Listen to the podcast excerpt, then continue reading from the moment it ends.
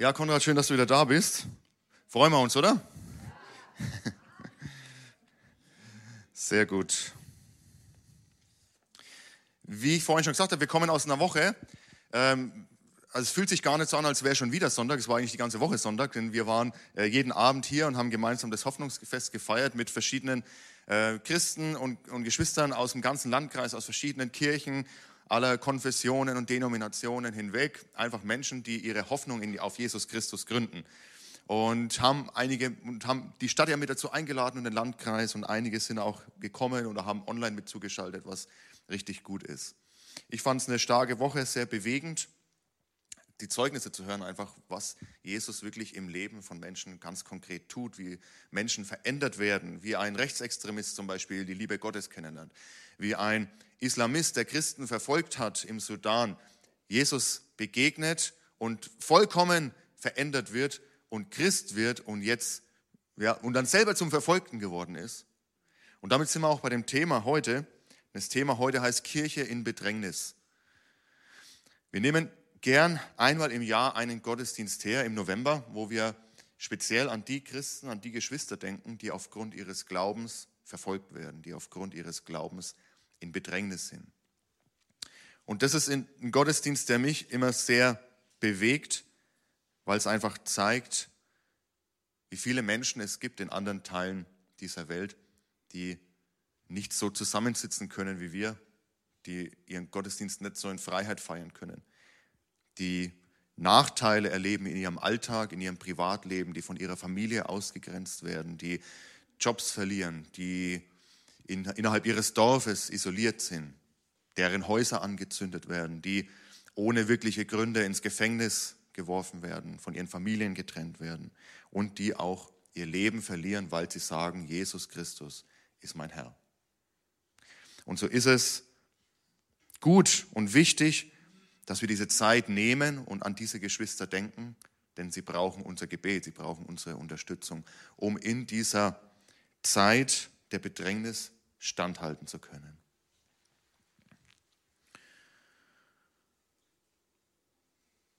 Was darf uns unser Glaube kosten? Was darf dich dein Glaube kosten? Wir sind ja sehr rational, würde ich jetzt mal behaupten, als Deutsche. Wir wägen gern ab und rechnen durch, ja, was kostet es mich, wenn ich das und das tue? Und wir, scha wir schauen uns an, was sind die Einnahmen, was sind die Ausgaben, ja, und rechnen das gegeneinander auf. Was darf uns unser Glaube kosten? In Matthäus Kapitel 10, da heißt es in den Versen 32 bis 33. Wer sich vor den Menschen zu mir bekennt, zu dem werde auch ich mich vor meinem Vater im Himmel bekennen. Wer mich aber vor den Menschen verleugnet, den werde auch ich vor meinem Vater im Himmel verleugnen. Das sind harte Worte, die Jesus hier spricht. Und er spricht hinein in schwierige Situationen, in Situationen, wo Menschen, die er aussendet, seine Jünger, wo er ihnen sagt, ihr werdet in schwierige Situationen kommen. Ihr werdet in Bedrängnis kommen. Ihr werdet unter Verfolgung kommen. Und da könnte man jetzt vielleicht sagen, ach Mensch, Jesus fehlt da ein bisschen das Mitgefühl, ist doch nachvollziehbar, dass Menschen vielleicht sagen, nee, dann, wenn mir das zu heiß wird, wenn die Situation zu gefährlich wird, dann sage ich lieber mal nicht, dass ich Christ bin, dann sage ich lieber mal nicht, dass Jesus mein Herr ist. Aber Jesus ist ganz klar, er sagt, wer sich vor den Menschen zu mir bekennt, zu dem werde auch ich mich bekennen. Und wer mich vor Menschen verleugnet, den werde auch ich vor meinem Vater verleugnen. Jesus, das wissen wir, war ja bewegt und voll von der Liebe Gottes. Jesus ist Gott, das heißt, die Liebe Gottes ist in ihm wirksam.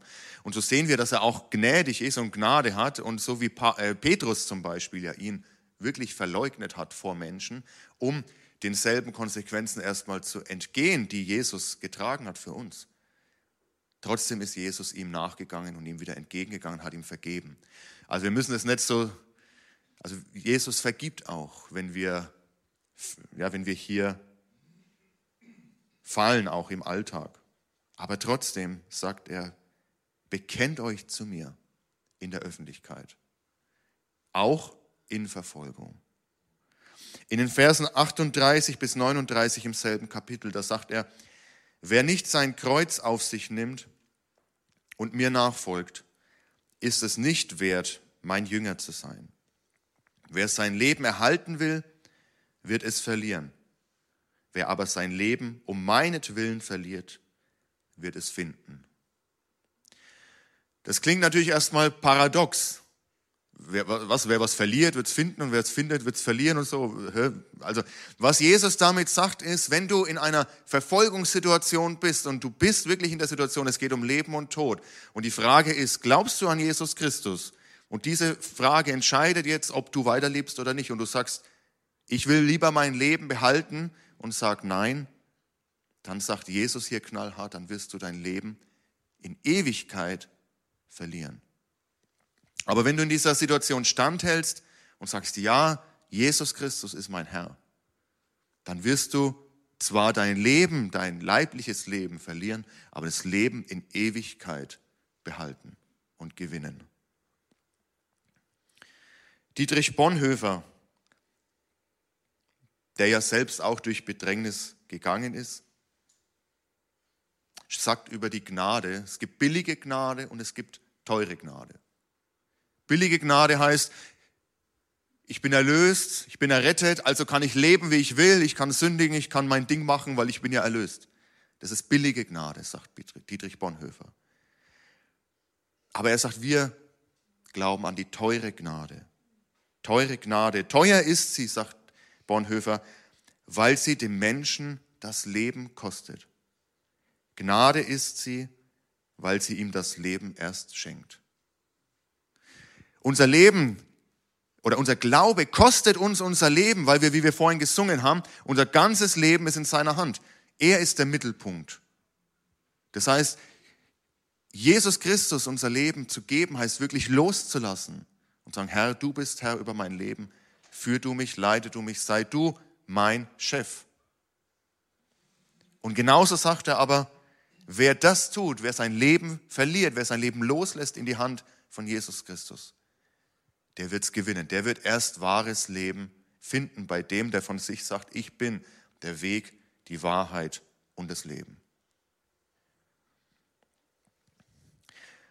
Und manchmal schauen wir in diese Regionen, wo Verfolgung stark ist und denken, Mensch, und kriegen vielleicht ein schlechtes Gewissen und sagen, Mensch, schau mal, diese Geschwister müssen so viel erleiden und mir geht es so gut. Und ich finde es gut und wichtig, dass wir auch zu dem Punkt kommen, wo wir wieder demütig werden, auch in unserem Glauben und sagen, es geht uns wirklich gut. Wir haben Möglichkeiten, die viele nicht haben. Wir dürfen in Freiheit zusammenkommen. Ja, wir haben im Moment einige Einschränkungen, aber verglichen, im Vergleich zu dem, was andere Menschen erleiden müssen für ihren Glauben, ist es doch sehr gering. Also wenn wir hier lüften und es wird kühl und wir müssen heute ein bisschen die Jacke anziehen, Leute, das ist doch, das sind doch Peanuts.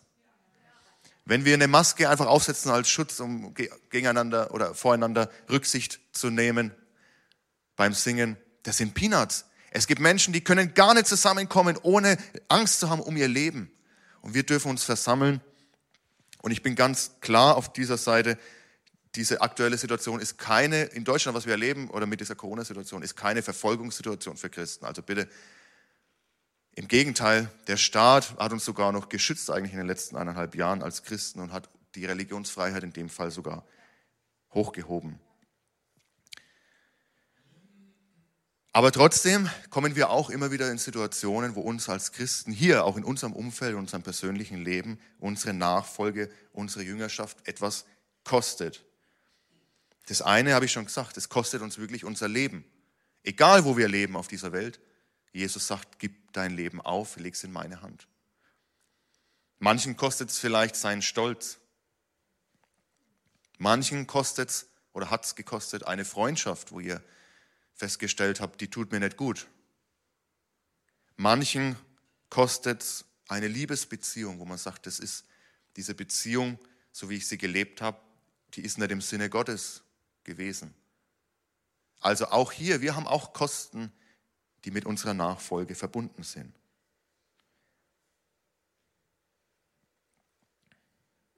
Aber genommen werden kann mir nur das, was mir gehört. Wenn ich mein Leben in Jesu Hände gelegt habe, dann kann mir mein Leben niemand nehmen, weil es gehört ihm. Amen. Ja, dir kann nur das genommen werden, was du hast und was dir gehört. Aber wenn ich sage, Herr Jesus, nimm mein ganzes Leben hin, dann haben wir nichts mehr zu verlieren, sondern dann sind wir aufgehoben in seiner Hand. In Johannes 15, Vers 20, da heißt es, denkt an das, was ich euch gesagt habe, sagt Jesus. Ein Diener ist nicht größer als sein Herr. Wenn sie mich verfolgt haben, werden sie auch euch verfolgen. Wenn sie sich nach meinem Wort gerichtet haben, werden sie, werden sie sich auch nach eurem Wort richten. Jesus sagt ganz klar, wenn sie mich verfolgt haben und ich bin euer Herr, dann werden sie auch euch verfolgen. Ihr werdet Verfolgung erleben. Jesus ist ganz klar an diesem Punkt. Jesus hat uns nie versprochen, wenn wir die Bibel durchgehen, dass wir als Christen, als seine Nachfolger Leid und Verfolgung völlig entgehen werden. Also ich lese es nirgends. Es wäre schön. Aber das sogenannte Wohlstandsevangelium, was sagt, glaub an Jesus und alles wird gut und du wirst reich und alles wird toll und nie mehr krank und ja, keine Verfolgung, keine Nachteile, ist eigentlich ein Hohn für all die, die leiden für ihren Glauben. Matthäus 5, äh, Vers 11 bis 12. Glücklich zu preisen seid ihr, wenn man euch um meinetwillen beschimpft und verfolgt und euch zu Unrecht die schlimmsten Dinge nachsagt. Freut euch und jubelt. Was? Ähm, Jesus, sowas verwechselt. Denn im Himmel wartet eine große Belohnung auf euch. Genauso hat man ja vor euch schon die Propheten verfolgt. Jesus macht hier eine Perspektive für die Ewigkeit auf. Er sagt, ihr müsst eure Perspektive, müsst euren Blick erweitern, weg von dem, was nur irdisch ist, weg von dem, was nur hier ist, hin zu dem, was im Himmel auf euch wartet. Ihr habt ein Leben, was in die Ewigkeit reicht und das soll eure Perspektive sein. Eure Zukunft ist im Himmel. Eure Zukunft ist in seinem Reich. In aktuell oder 2018, 19 sind die Zahlen her, wurden rund 340 Millionen Christen in einem sehr hohen bis extremen Maß verfolgt und diskriminiert, weltweit gesehen. Zwischen Oktober 2019 und September 2020 wurden mindestens 4751 Christen, und ich denke mal, die Dunkelziffer ist, wie ich so oft höre, getötet, davon die meisten in Nigeria.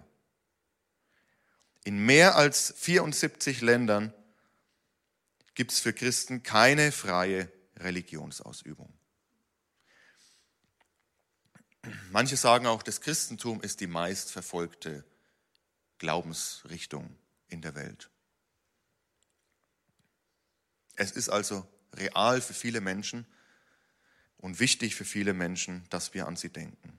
Hebräer 11, Vers 35 bis 38 das schreibt der Autor, andere, andere, die auch Gott vertrauten, ließen sich lieber zu Tode foltern, als sich von Gott loszusagen, obwohl sie dadurch freigekommen wären. Sie waren bereit, ihr irdisches Leben zu verlieren, um durch die Auferstehung ein besseres Leben zu erhalten. Manche mussten sich verspotten und auspeitschen lassen, manche wurden gefesselt und ins Gefängnis geworfen. Sie wurden gesteinigt, sie wurden zersägt, sie wurden mit dem Schwert hingerichtet. Heimatlos zogen sie umher, in Schaf- und Ziegenfälle gehüllt, notleidend, verfolgt und misshandelt. Die Welt war es nicht wert, sie in ihrer Mitte zu haben. Sie mussten in der Wüste und in den Bergen, in Höhlen und in Erdlöchern Zuflucht suchen. Der Hebräer spricht hier eigentlich über das Alte Testament. Das heißt, auch im Alten Testament gab es schon Menschen, die aufgrund ihres Festhaltens an Jahwe, an Gott, dem Schöpfer des Himmels und der Erde, Verfolgung erlitten haben. Der römische Geschichtsschreiber Tacitus, der kein Christ war, sondern Heide, schreibt über die Verfolgung die unter Kaiser Nero stattgefunden hat. Das haben wir vielleicht alle schon mal in der Geschichte, im Geschichtsunterricht gehört. Ja, Mitte der 60er Jahre nach Christus hat es in Rom gebrannt und man hat einen Sündenbock gebraucht und da haben sich die Christen gerade angeboten. Und dieser römische Geschichtsschreiber beschreibt, wie es den Christen aufgrund ihres Bekenntnisses zu Jesus damals gegangen ist. Er schreibt, mit denen, die zum Tod bestimmt waren, trieb man noch Hohn. In Fälle wilder Tiere eingenäht wurden sie von Hunden zerfleischt oder mussten ans Kreuz geschlagen und angezündet nach Einbruch der Dunkelheit als nächtliche Beleuchtung brennen. Seine eigenen Gärten hatte Nero zu diesem Schaustück hergegeben und gab ein Zirkusspiel, wobei er sich im Kostüm eines Wagenlenkers unter das Volk mischte oder auf dem Wagen stand. So strafbar daher auch jene Menschen waren aus seiner Sicht. Und so sehr sie die äußersten Strafen verdient hatten, regte sich doch Mitleid, weil sie nicht dem Nutzen der Allgemeinheit, sondern der Grausamkeit eines einzigen geopfert würden. Diese Verfolgung war so brutal, dass sogar dieser heidnische Geschichtsschreiber sagt, es gab, Mitleid kam auf, weil die Christen so behandelt wurden. Und jetzt sagt ihr vielleicht, Mensch, muss das sein, solche grausamen Sachen hier in der Kirche vorzulesen. Aber wir schauen uns doch jeden Tag im Fernsehen irgendwelche grausamen Sachen an, die Fiktion sind, die nicht echt sind. Aber das sind, das sind Geschwister im Glauben, die gelitten haben und wirklich leiden für ihren Glauben. Und wie können Christen unter solchen Umständen standhalten und festbleiben im Glauben. Ich glaube, sie können nur festhalten, weil sie diese Ewigkeitsperspektive haben und weil sie wissen, der auferstandene Herr Jesus ist an meiner Seite. Und so wie er auferstanden ist und ewig lebt, werde auch ich auferstehen und ewig leben. Sie können mir meinen Leib nehmen, meinen Körper nehmen, aber sie können mir nicht mein Leben in Christus nehmen.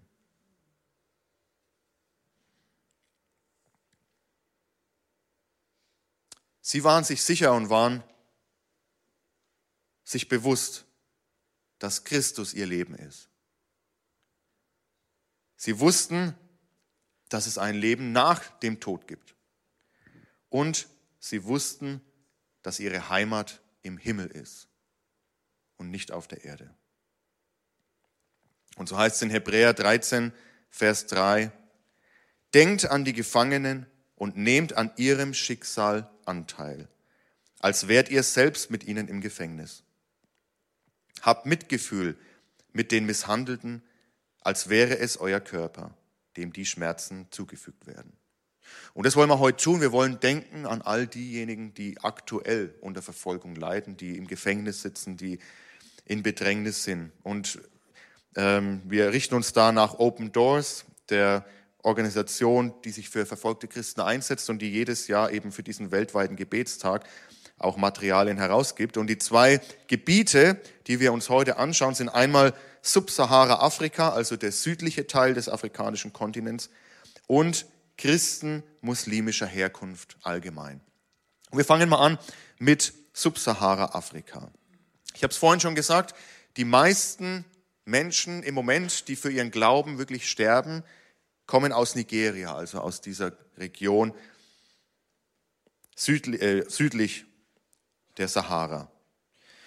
Dieser, diese, dieser Landstrich oder dieser, dieser Teil ist oftmals betroffen von nicht funktionierenden Staaten. Also es gibt keine, keinen Staat, der irgendwie für Sicherheit und Ordnung sorgen könnte. Und so ist es ein Nährboden leider gerade auch für islamistische Gruppen, radikal-islamistische Gruppen, die dort umherziehen können, um gerade auch Jagd was natürlich paradox ist, auf andere Muslime zu machen, die ihrer Meinung nach ähm, nicht den richtigen Glauben haben, was genauso falsch ist. Kein Mensch sollte aufgrund seines Glaubens verfolgt werden.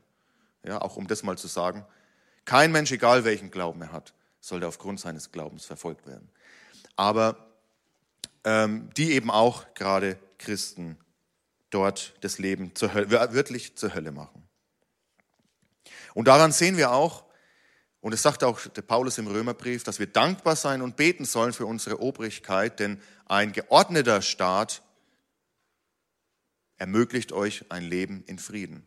Und dort, wo es keinen geordneten Staat gibt, geht es Menschen wirklich schlecht. Und so wollen wir jetzt ein kurzes Video anschauen. Es dauert ungefähr äh, viereinhalb Minuten, um uns einfach mal diese Situation dort vor Ort anzuschauen. Du kannst zwar als Christ fest im Glauben stehen, aber wenn dir solche Dinge widerfahren, dann musst du mit Enttäuschung, Angst, Vertrauensverlust und Hoffnungslosigkeit fertig werden. Gewalt breitet sich wie ein Flächenbrand über Subsahara-Afrika aus. Subsahara-Afrika, das sind die Länder, die südlich der Sahara liegen. Mit dem Ziel, in dieser Region Kalifate zu erschaffen, sind Boko Haram und andere islamisch-extremistische Gruppen entstanden. Ihre Opfer? Vor allem Christen und moderate Muslime. Wir waren zu Hause, als die Boko Haram-Kämpfer uns angriffen. Ich brachte meinen Kindern das Lesen bei. Ein Nachbar lief auf unser Grundstück und rief, dass im Nachbardorf Häuser angezündet werden. Wir liefen hinaus und sahen es in der Ferne brennen.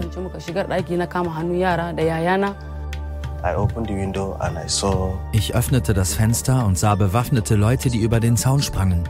Dann rannte ich zu meinem Vater und sagte, da sind Leute im Haus. Sie waren alle bewaffnet und sie hatten alle Messer, schrien und schlugen gegen Türen. Sie fingen an, unserem Vater Fragen zu stellen. Und sie sagten, dass sie auch Muslime töten, aber erst recht die Christen. Es gibt zahlreiche tödliche Angriffe auf Christen. Meist werden christliche Dörfer überfallen, Kirchen zerstört und Christen ermordet. Boko Haram und der Islamische Staat führten im Jahr 2020 rund 400 gewaltsame Angriffe allein im Norden Kameruns aus.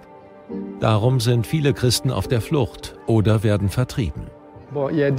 Es geschah an einem Sonntag im April direkt nach dem Gottesdienst. Die Terroristen drangen in die Kirche ein, ergriffen sieben Christen und töteten sie draußen. Wir hatten solche Angst. Wir waren verzweifelt und wussten nicht, was wir tun sollten. Nachdem sie sie getötet hatten, verschwanden die Täter einfach. Als wir die Opfer begraben hatten, flohen wir. Besonders Frauen trifft die Sorge um eine Bleibe hart. Auch wissen sie nicht, wie sie an Lebensmittel für sich und ihre Kinder gelangen denn häufig sind es Männer, die bei den Übergriffen getötet werden. Ihre Ehefrauen bleiben als Witwen zurück.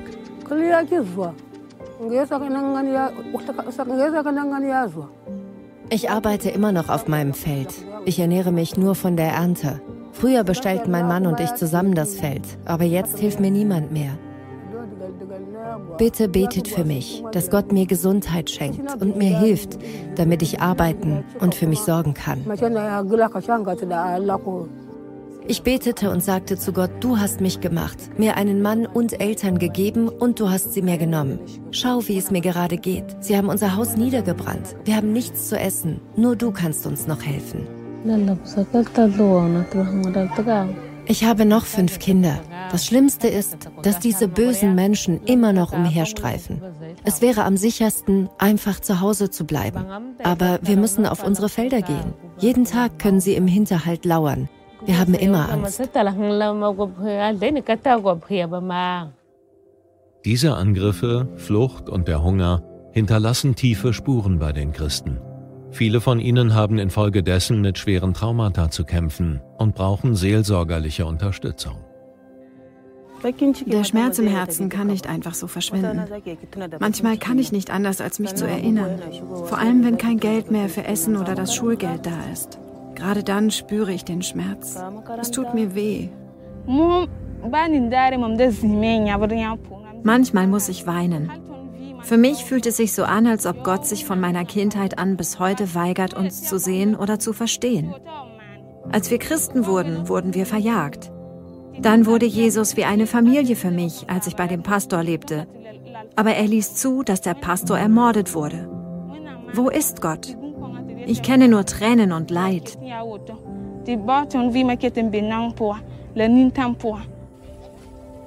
Bitte stehen Sie all den Christen in Subsahara-Afrika mit ihrem Gebet bei.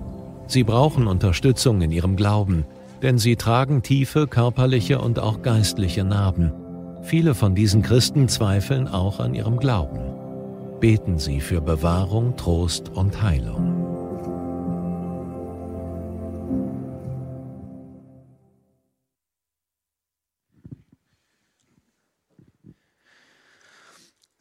Ich kann verstehen, dass Menschen zweifeln, wenn sie solche Dinge erleben.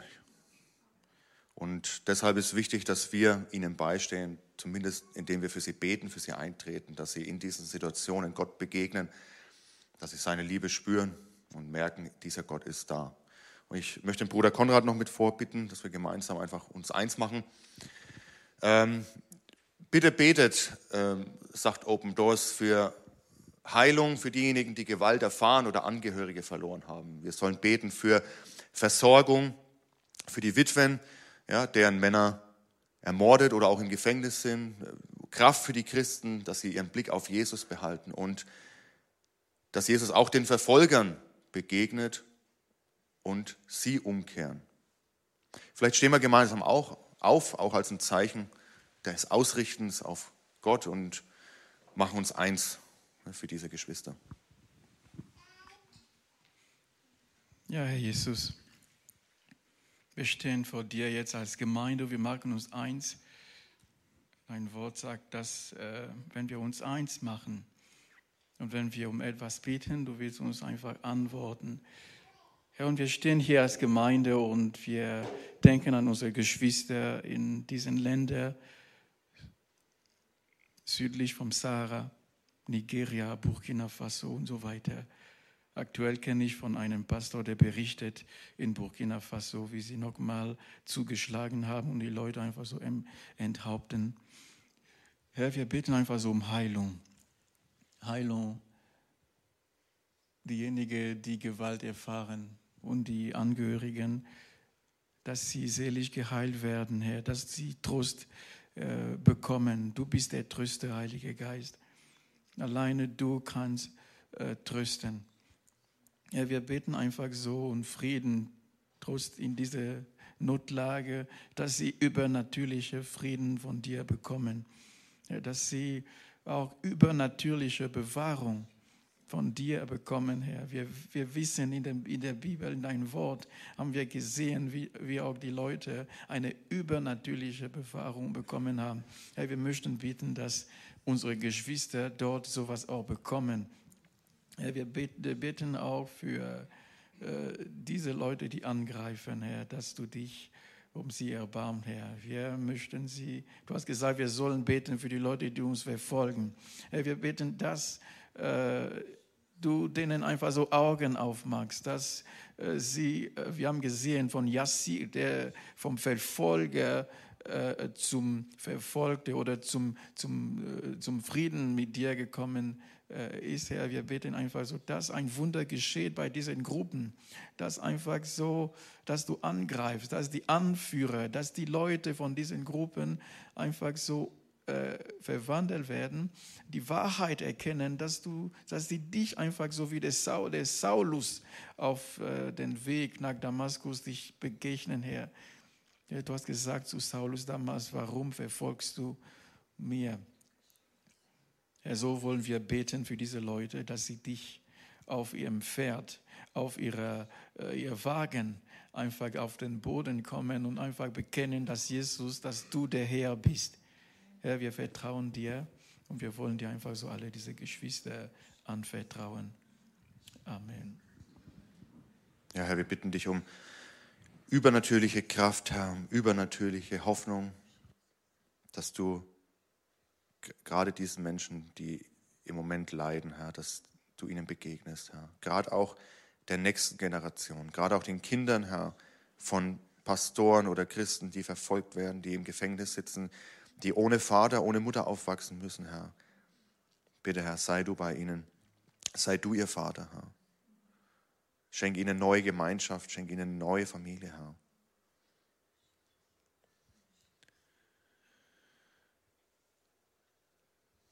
Amen.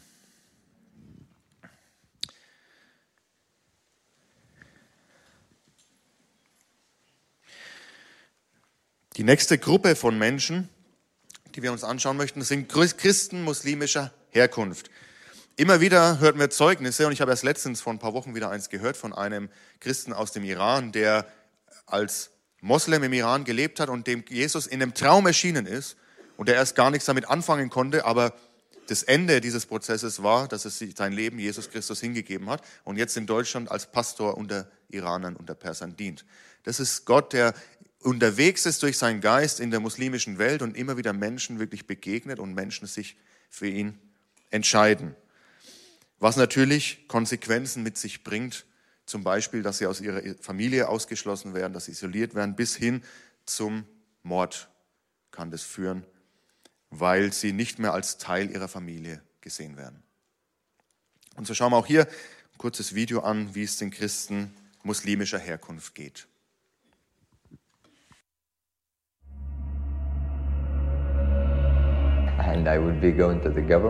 Ich werde zum Amt gehen und deinen Namen aus der Familie streichen lassen, weil du Christ bist. Er sagte, ich kann mich mit dir treffen, aber um dich zu töten. Ich verspreche dir, ich werde dich kriegen und ich werde dich töten.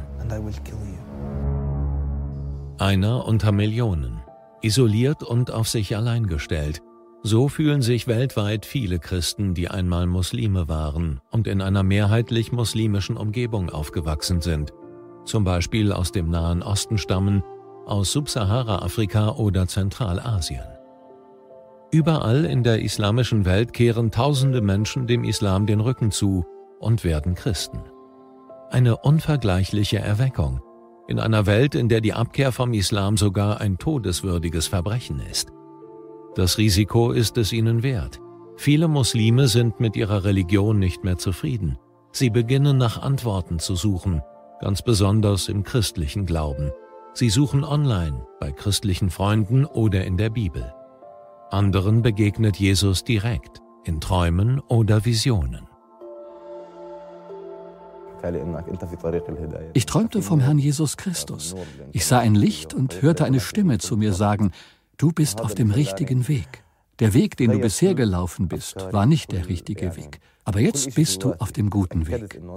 Diese Begegnung mit Jesus änderte alles, meine ganzen Überlegungen.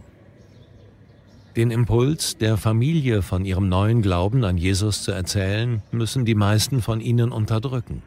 Sicherheit, Rückhalt und Identität, das alles verliert ein Muslim, der sich entscheidet, Christ zu werden. Denn diese Entscheidung bringt Schande über die Großfamilie und ist unverzeihlich. So werden enge Familienmitglieder zu Verfolgern.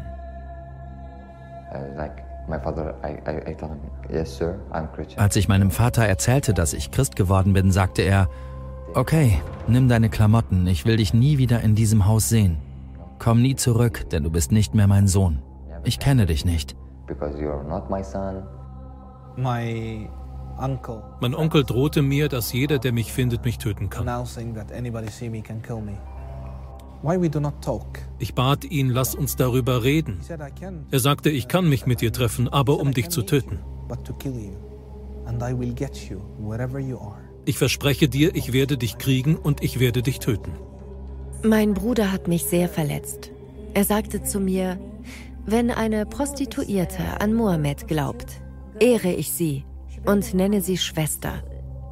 Aber dass du ein gutes Mädchen, Jungfrau und eine feine Persönlichkeit bist, das zählt nicht für mich, weil du Christin bist. Die Prostituierte kann ich Schwester nennen, aber dich nicht. Viele Christen mit muslimischem Hintergrund leben in Angst vor der Entdeckung. Offiziell anerkannte Kirchen können sie meist nicht besuchen, da diese Christen muslimischen Hintergrunds nicht aufnehmen dürfen.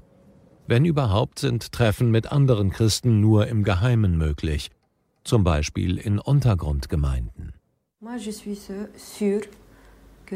Ich bin mir sicher, selbst wenn ich alleine wäre, würde Gott mich nie verlassen. Aber in der Bibel steht, dass wir Gemeinschaft brauchen. Alle Christen brauchen einander. Wenn es hier keine Christen gäbe, würde ich woanders hingehen, um welche zu finden. Aber diese geheimen Treffen stehen in der Gefahr, vom Geheimdienst ihres Landes entdeckt zu werden. Sie trennten uns gewaltsam voneinander. Sie schrien uns an und jagten uns Angst ein. Sie riefen, setzt euch, setzt euch. Niemand sagt ein Wort. Dann haben sie das Haus und alles durchsucht. Sie nahmen alles, was mit dem christlichen Glauben zu tun hatte, an sich. Christliche Bücher, ein Kreuz, alles. uh. Doch trotz all dieser Gefahr verbreitet sich der christliche Glaube in der islamischen Welt rasend schnell. Und das nur, weil die Christen Mut finden, allen Risiken zum Trotz Jesu Botschaft zu bekennen. Bitte beten Sie für die Christen mit muslimischem Hintergrund. Beten Sie, dass Jesus vielen weiteren Muslimen begegnet, aber auch dafür, dass die Christen andere Christen finden, mit denen sie Gemeinschaft haben können, und dass diejenigen, die isoliert leben, an ihrem Glauben festhalten und nicht aus Angst zum Islam zurückkehren.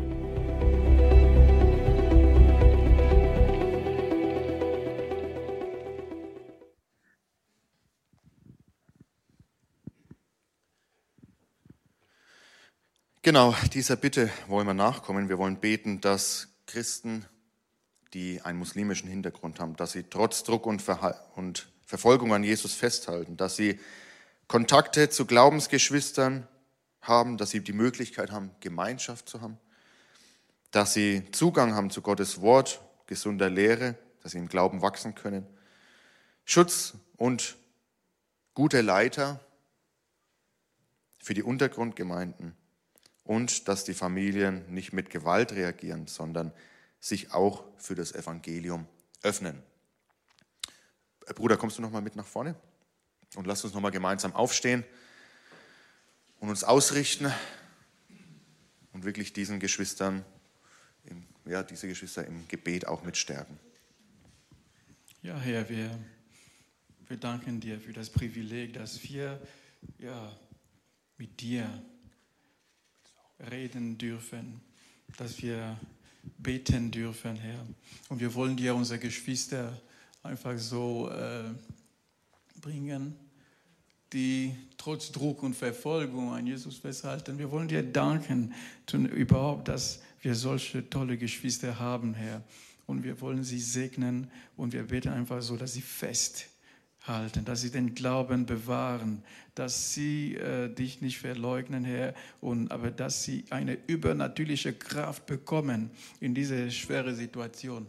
Herr, wir beten auch für Gemeinschaft, dass du denen einfach so Glauben, Geschwister, einfach so eine mögliche, die äh, Möglichkeit der Gemeinschaft schenkst, dass sie irgendwie, irgendwie, irgendwo und wo auch immer einfach so zum Glauben wachsen können, dass sie dein Wort lesen können, dass sie beten dürfen, dass sie sich immer wieder treffen und dass sie dabei einfach so wachsen im Glauben.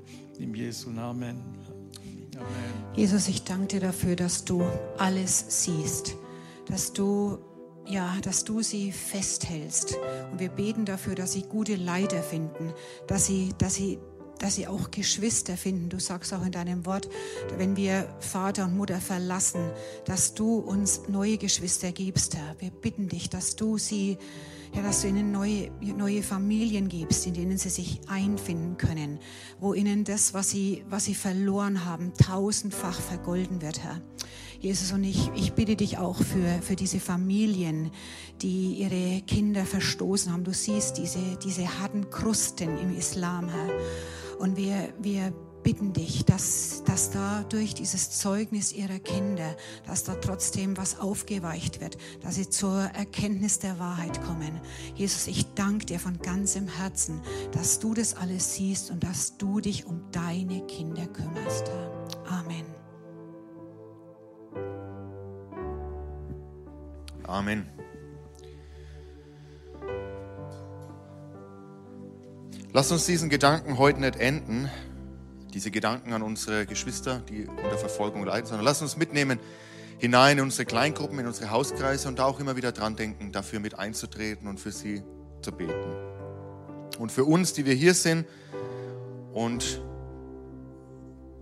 Verfolgung vielleicht in anderem Kontext oder Bedrängnis in anderem Kontext erleben, aber für uns ist es auch eine Chance, wieder zu einer neuen Ernsthaftigkeit unseres Glaubens zu kommen, eine neue, neues Gott um neue Leidenschaft, neues Feuer in uns auch zu bitten, eine neue Überzeugung für unseren Glauben einzutreten.